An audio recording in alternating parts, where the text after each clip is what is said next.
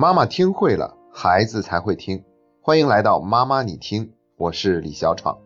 我们的春节特辑呢，马上就要结束了，所以今天根据大家反馈过来的信息，我们再为这几期节目做一个简单的总结。首先要分享的第一条，那就是要不要做一件事情，往往不是这件事情本身可以决定的，而是要看做这件事情的动机，也就是初心。我们表扬孩子。究竟是发自内心的去肯定他，去欣赏他，还是想通过表扬他，让他变得更乖、更听话？带着孩子去孝敬老人，究竟是我们发自内心的要表达对老人的那份孝心，还是说我今天所做的一切都是为了让孩子看，让他学着点，回头好孝敬我？我记得我曾经看过一部电影，那这个电影中的女主角呢，得了一种非常罕见的疾病，那年纪轻轻就要卧病在床了。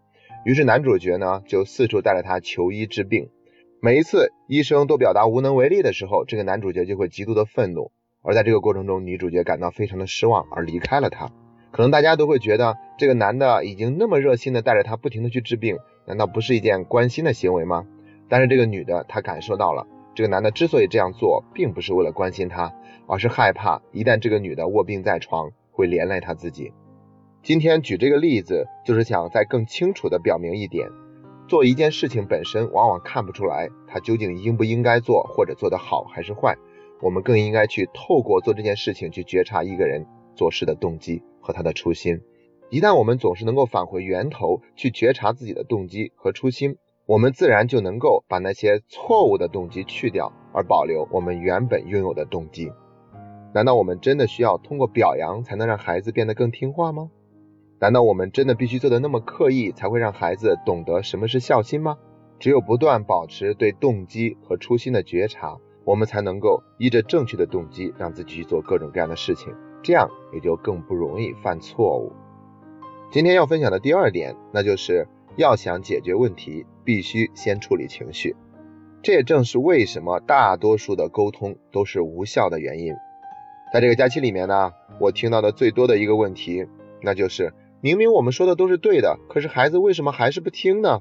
哪怕我们说的每一个字都是正确的，因为我们在沟通的过程中夹杂了太多的情绪，所以变成了是一种迁怒，一种情绪的宣泄，一种指责，一种抱怨。于是孩子将不会关注文字本身所传达的意义，他感受到的就是我们那份情绪。一旦他对这个情绪不能产生认同，那他就会产生强烈的对抗。最典型的例子就是我们之前提到的。孩子老是不起床，一开始晚睡晚起是因为玩手机，那把手机没收了呢？孩子是不是就能早起床了呢？并没有，他还是要睡那么晚，起那么晚。即便你们没收了我的手机，我也不可能做你们希望我做的事情。所以你们越不希望我做什么，我就要越成为那个样子。他在用这种方式来发泄自己的情绪，出一口气。而所有的这一切都是源于一开始我们的沟通过程中夹杂了很多的情绪。一般我们说话都会这样子，你怎么老是在那看电视啊？你玩手机还有完没有完？天天不写作业，你怎么开学呢？你除了玩还会干点啥？因为我们积压了很多的情绪，我们憋了很久，所以一张口这样的话就会脱口而出。然后孩子也会回敬我们，烦不烦啊？整天说说说说说那么多，我自己的事儿不用你管，怎么了？我就愿意。陷入这样的无穷的争斗之中，实在是一件太遗憾的事情。所以，我们应该用一种更加科学的方式去表达我们的感受。我们并不是要让大家把所有的情绪都压在心里不去说，那样会把自己给憋坏的。以前我们就曾经讲过，用我我我的方式来表达，而不是在用你你你的方式。一旦说你你你怎样，这样就很容易手指向外出现了指责，说我怎样怎样怎样的时候，这就没有了攻击性，这样呢也就更容易让孩子接受。所以我们要对孩子说。你在电视跟前一坐就是三个小时，我在旁边有点担心，这对你的眼睛、身体都不太好。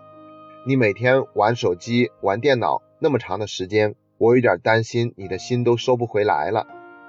你说好的作业并没有写，所以我有一点着急。虽然你完全有权利表达跟我不一样的观点，但是我会觉得你用那样的语气跟我说话，我没有得到一个母亲应该得到的尊重。能够用这样的方式去跟孩子进行沟通的时候，他一定会变得更加有效些。这就是我们今天要跟大家分享的两点总结。感谢你那么爱学习，这是妈妈你听陪伴你的第三十天。